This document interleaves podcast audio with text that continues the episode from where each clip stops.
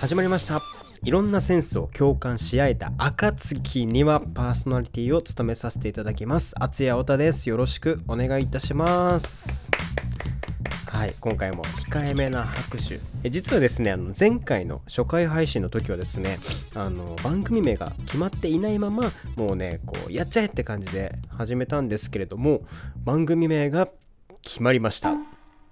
えー、番組名はドゥルルルルルルルルルルルルルン暁にはですはいありがとうございます。はい、タイトルコールの時にもですね、あのいろんなセンスを共感し合えた暁にはということで、えー、っと、えー、コールさせていただいたんですけれども、まあ、なぜね、この番組名にしたか、みんな気になるところですよね。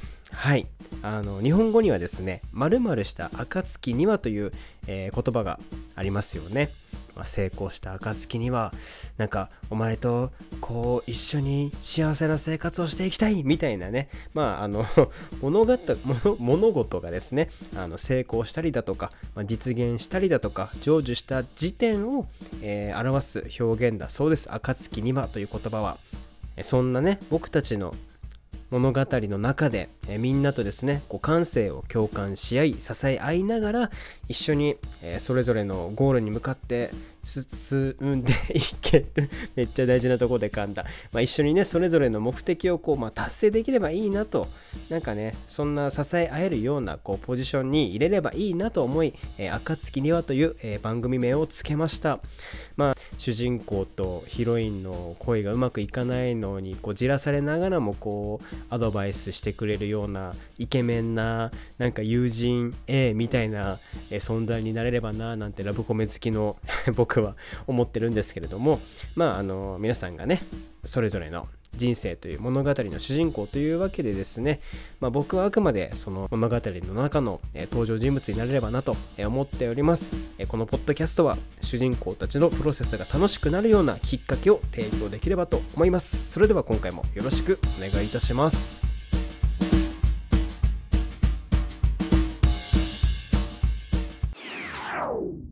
キャラクターラブ略してキャラ物語が欠かせない存在のキャラクター。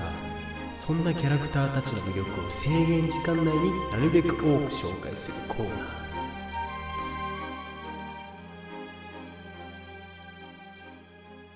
はいというわけで、えー、キャラ部のコーナーでございます。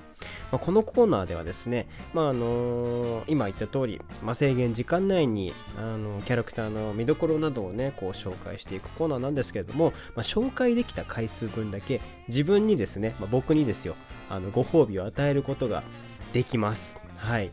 まあ、僕の場合はですね、あの前回の配信の時にですね、お話しした通り、まあ、大好きなお酒をご褒美に設定しました。まあ、例えばなんですけれども、えー、キャラクターの魅力を3個、えー、紹介できたら1週間に3本ビール飲めるよ的な感じです。前回はですね、えー、5個しか言えなくて、まあ、1週間のうち2日はお酒飲めませんみたいな感じで、え、やったんですけれども、1本も飲んでおりません。健康的ですね。はい。勤勉ですね。はい。まあ、そんなこと置いといて、早速企画に参りたいと思います。えー、今回はですね、現在放送中のアニメ、彼女も彼女から、MeTuber ミリカこと、え星崎リカちゃんを選びました。はい。まあね、あの、僕の最近の、あの、ブームというか、あの好きになる特徴のあるキャラクターがあるんですけどもその特徴をね見事にね抑えている、えー、キャラクターでございますねはいまああの、まあ、そもそもねその彼女も彼女という作品はですね、えー、クソ真面目な主人公の男の子、えー、直哉がですね幼なじみの女の子まあえー、っとその幼なじみの女の子は、まあ、ヒロイン1としてます。はい、ヒロイン1と、やっとこうね、ずっと思いを、こう、直哉が思いを伝え続け、やっと結ばれたのに、そのちょっとしてからですね、今度別のヒロイン2にこう告白され、まあその直哉は断れずに、えヒロイン1に2人とももうね、幸せにするだからお願いって説得して、公認二股を始めたが、その後も、点々点というような、ラブコメ作品です。はい、これまた結構面白いんですよ。で、その中で、登場する、えー、ミリカ、声優さんがですね、あの、竹達さんということで、えー、前回はですね、あの五等分の花嫁の、えー、ニノの見どころをお伝えしたんですけれども、そのニノと、えー、同じ、声優さんです。はい。まあね、癖になりますよね。はい。もうね、なんだろう。え、ミリカはね、しかもね、なんかあれなんですよ。えっと、まあ、とにかく、あなんだろうね、やっぱね、その、あ、違うわ。ダメだ。ここで言っちゃダメなのか。まあ、あの、じゃあちょっとね、だらだら話しちゃったので、早速、え1週間の僕の晩酌をかけて、えミリカの魅力をみんなにお伝えしたいと思います。え制限時間は、え1分ということで、えー、やっていきたいと思います。では、よーい、スタートえー、まずですね、えー、僕、金髪のキャラクター好きなんですけれども、えー、金髪好きのみんないるよね。金髪好きな人いるよね。金髪のまずキャラクター、まず金髪なんですよ。金髪が、まあ、まあ似合ってるというか、まあ、金髪らしい性格、明るく、そしてですね、まあ、ツンデレですよ。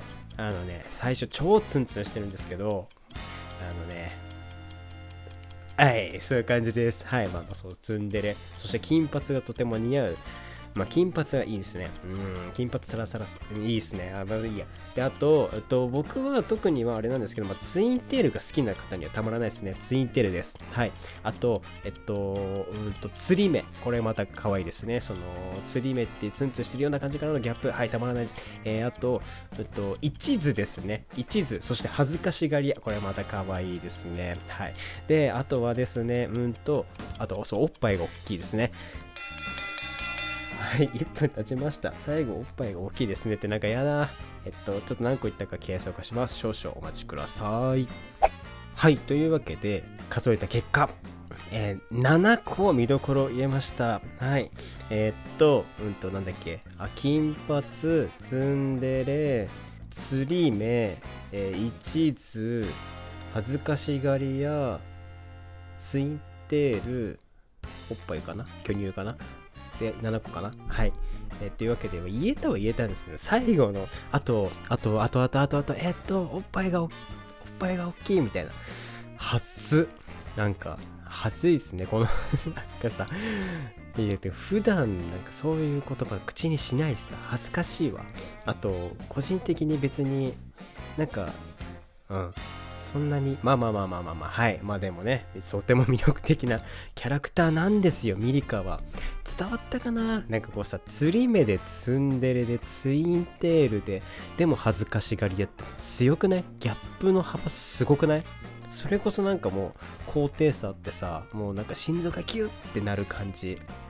ときめきますね。ミリカは本当に。ぜひね、もうあの、えっと、多分毎週金曜日の夜中にやってるんですけど、えー、っと、あ、違う、これ配信するのが一応24日の予定だから多分今日最終回ですね。で、あの、まあそのオンデマンドといいますか、ネットフリックスとか、えー、その他諸々でも、あのー、ね、全部見れるので、アニメぜひ見てみてください。はい。7個。ってことは、えー、1日1本は飲めるってことですね。はい。まあ、よかった。7個。うん、無事。ちょノルマは達成したかなって感じですね。はい。まあ、あの、ミリカ、あの、金髪、ツインテール、巨乳、ツンデレ。はい。まあなんかこのすごい強いワードをね、揃えた、4拍子揃ったキャラクターですのでね、まあ好きになっちゃうリスナーも多いんじゃないでしょうか。はい。えー、そしてですね、またあの、おすすめのキャラクターであったり、えー、アニメ作品を教えてくださる方いらっしゃいましたら、えー、Twitter で、ハッシュタグ、えひらがな、おたにはと、えー、つけていただいて、えツイートをお願いします。以上、キャラ部のコーナーでした。ちょっと感が鈍いので周回遅れしてもいいだろうか。このコーナーは世界のブームが遅れてやってくるアツやオタの今ハマっているテーマを紹介しえブームをたしなみ終わったであろうディスナーとテーマについての感性を共感しようというコーナーでございます。はいそして今回のテーマソウルナンバー。です。はいソウルナンバー。なんかあの僕実はですねあの部屋にテレビを置いていないのであのテレビを見る習慣というのがないんですけれどもあのー、結構ねテレビ番組とかでやってるみたいですね。はいそんなこともあって、えー、またまたブームが、え遅れてきてしまいました。まあそのハマった経緯をお話ししますと、まあ、LINE 占いってあるじゃないですか。まあ、あの LINE 使ってるんですけれどもね LINE 占いをその毎日見るあの習慣がございましてですね。まあなんかあのそんなこともあってなんとなくその SNS とかでもこう占いのことが出てくるとちょっと見たりしてるんですよ。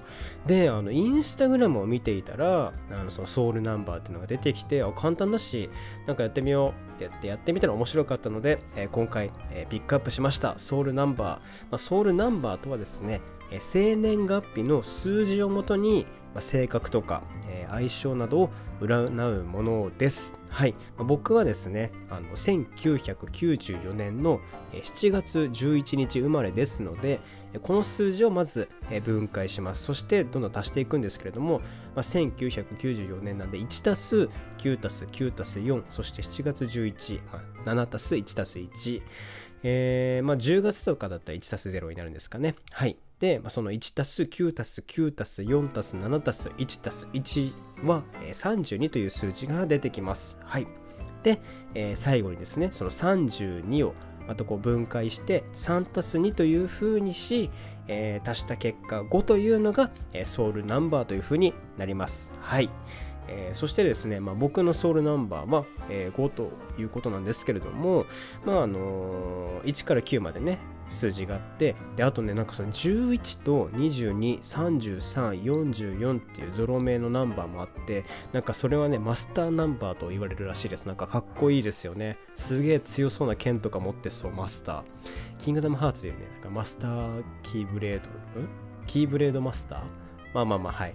強そうですね。まあ、計13個の、えー、数字があって、えー、それぞれ、えー、その数字に、こうなんか意味合いがあるみたいです。はい。ネットでね、そのソウルナンバーっていう風に検索するとですね、まあ、自動計算だったりとか、性格とか、あとそのソウルナンバー同士の相性の良さとかね、そういったのも出てくるので、えー、ぜひ試してみてください。えちなみにですね、僕、まあその、まあ、ソウルナンバーが5の人なんですけれども、なんかね、5の人はですね、あの性格が、真面目、頑固、ロマンチスト、芸術肌。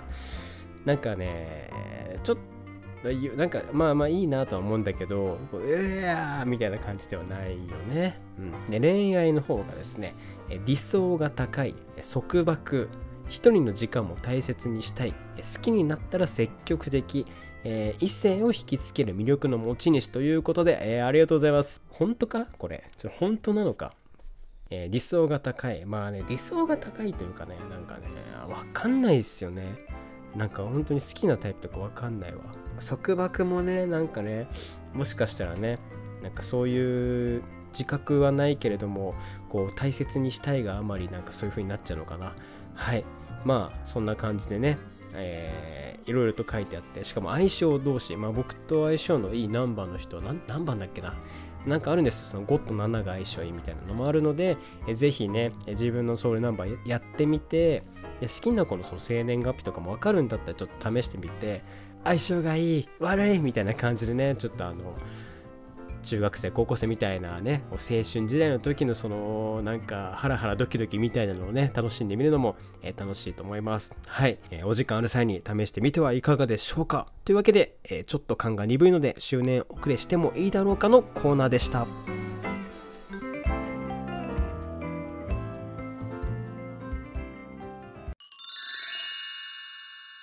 言葉とは意味を持つ文字美的かな日常で使えそうかな使えないような〇〇言葉を日常で使えるようなセリフに変えるコーナー言葉とはです。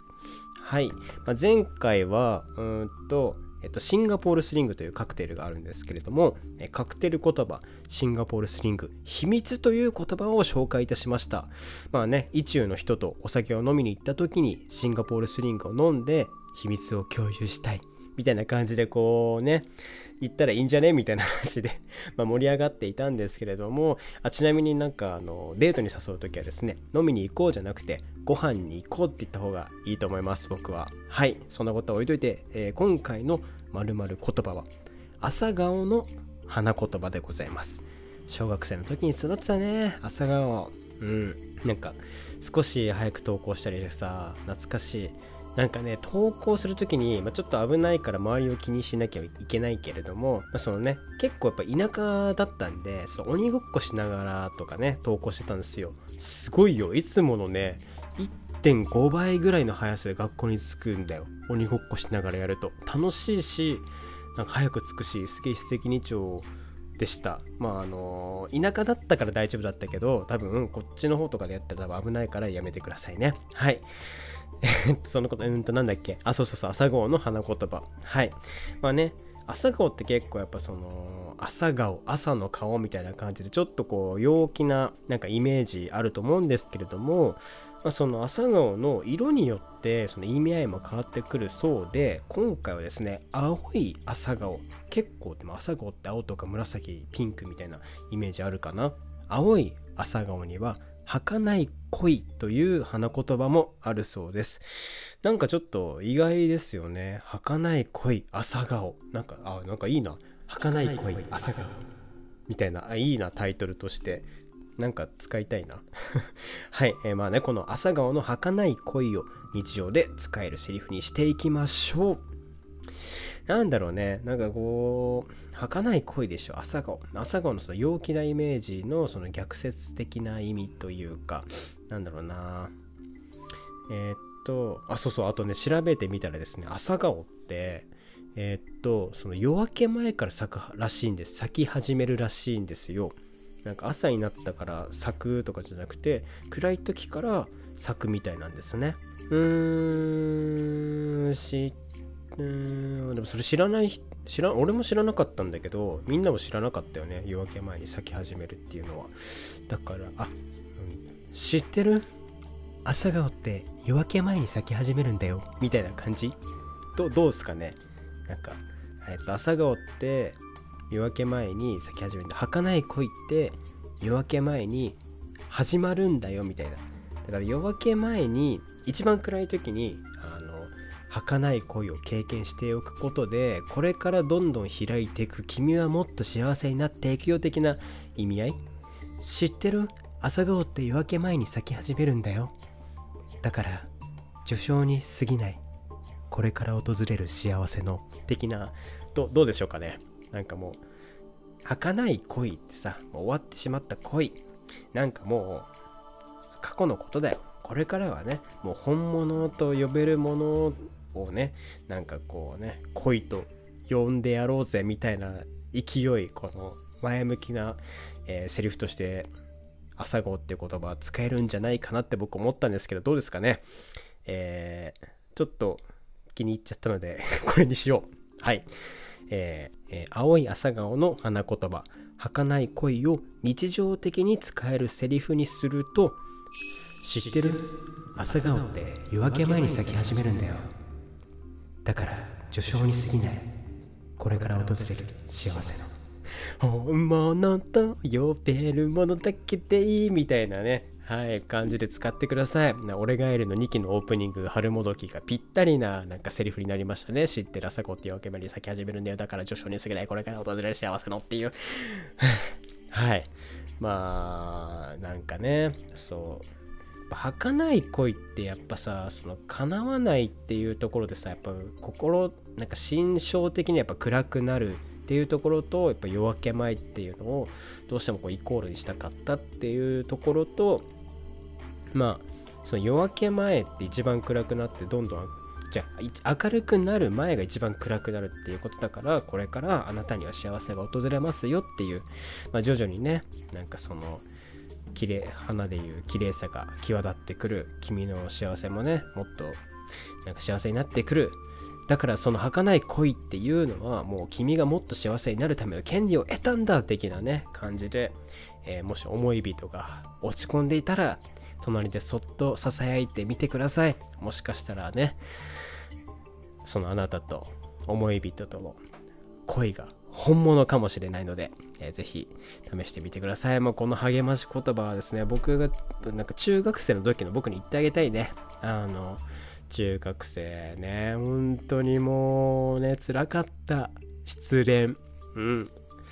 声かけてあげたいねそっと自分にはいそんなわけで、えー、ぜひ、えー、使ってみてください。なんかよりその皆さんのその主人公適性みたいなのが上がるかもしれないですね。はい。以上言葉とはのコーナーでした。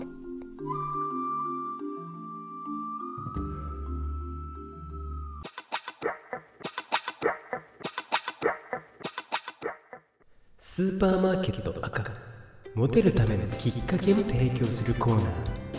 そして今回のテーマはフルブレックファストですいらっしゃいませ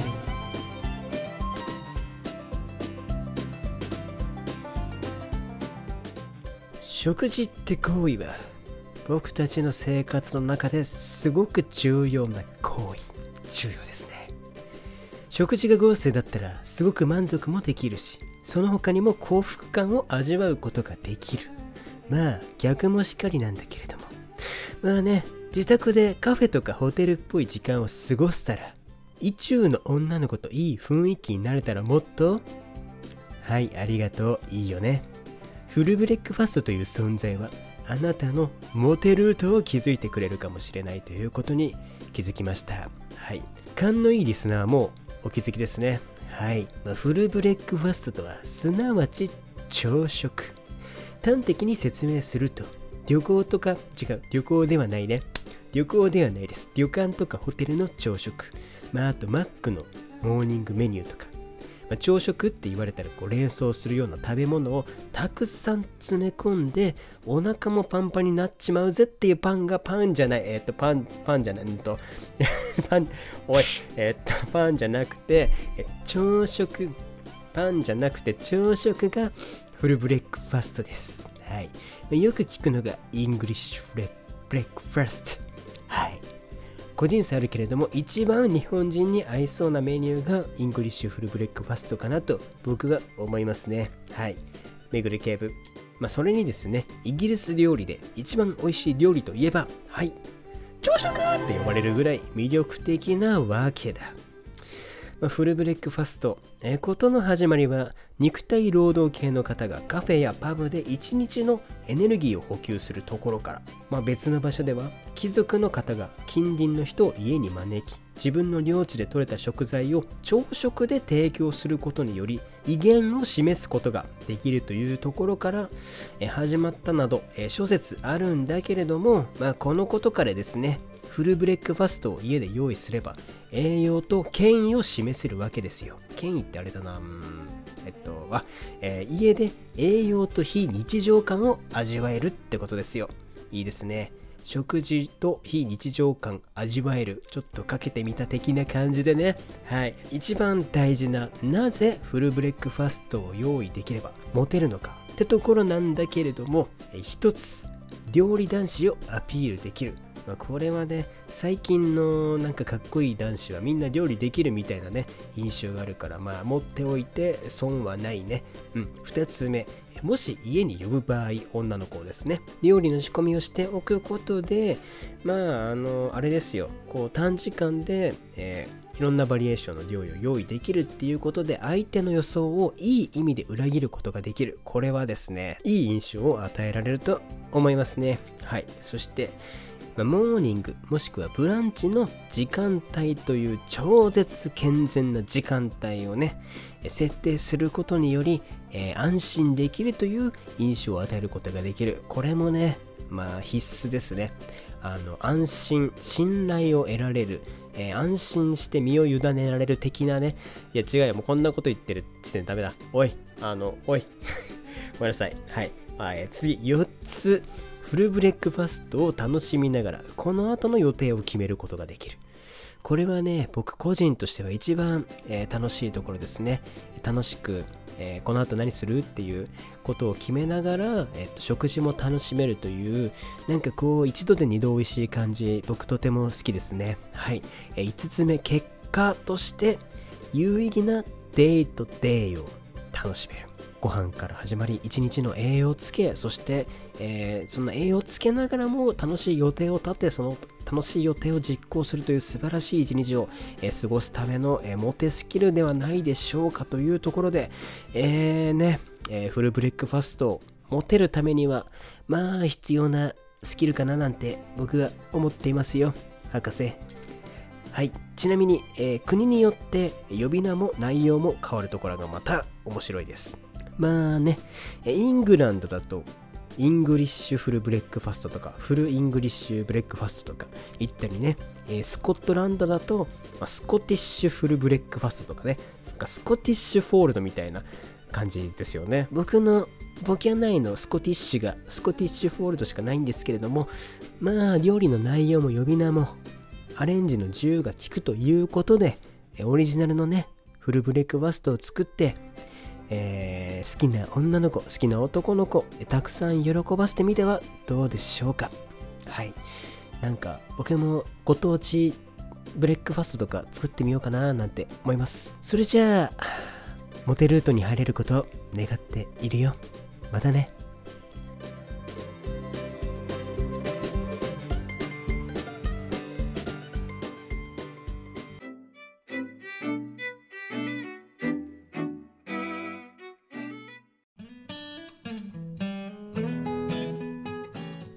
というわけで、えー、お送りしてまいりました。暁にはシャープ2、お別れの時間が来てしまいました。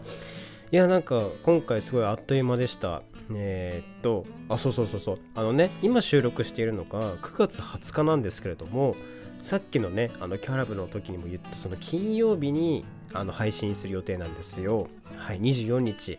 24日といえば何でしょうはい、ありがとうございます。そうです。iPhone13 の発売日ですね。唐突みんな注文しました？した？したかな？なんかね、僕はですね、予約注文のなんかその予約の準備みたいなのをしたせいか今のところアプリで見るとあのちゃんとね24日にあのお家に届くということですごく楽しみにしていますうんいやー結構迷いましたよ。何を買おうかなみたいな。みんなは買う？それともステイする？ステイというか。買わない？迷ってる？どうなんだろう。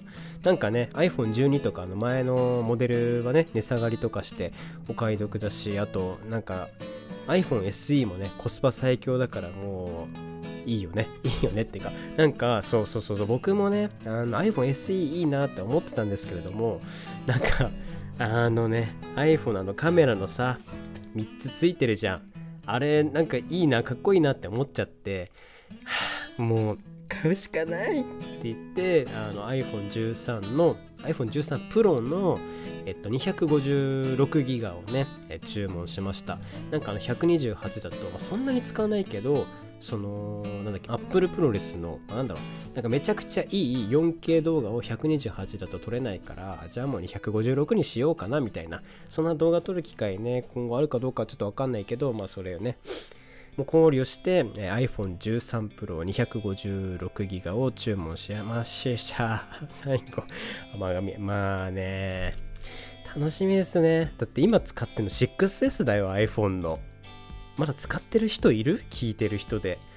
いやーもう何年使ったんだろうって感じなんだけれども、まあね、この物持ちの良さを大事にしながら、えー、新しく来るであろう iPhone13 Pro もね、こう大事に大事に使っていければなと思います。はい。まあね、そんな iPhone の話というか、まあ、感想とかもね、えー、次週お話できればなと思います。それでは、えー、最後まで聞いてくれてありがとうございました。ま、今後ともごひきにお願いします。お相手は達也太田でしたバイバイそれはそれ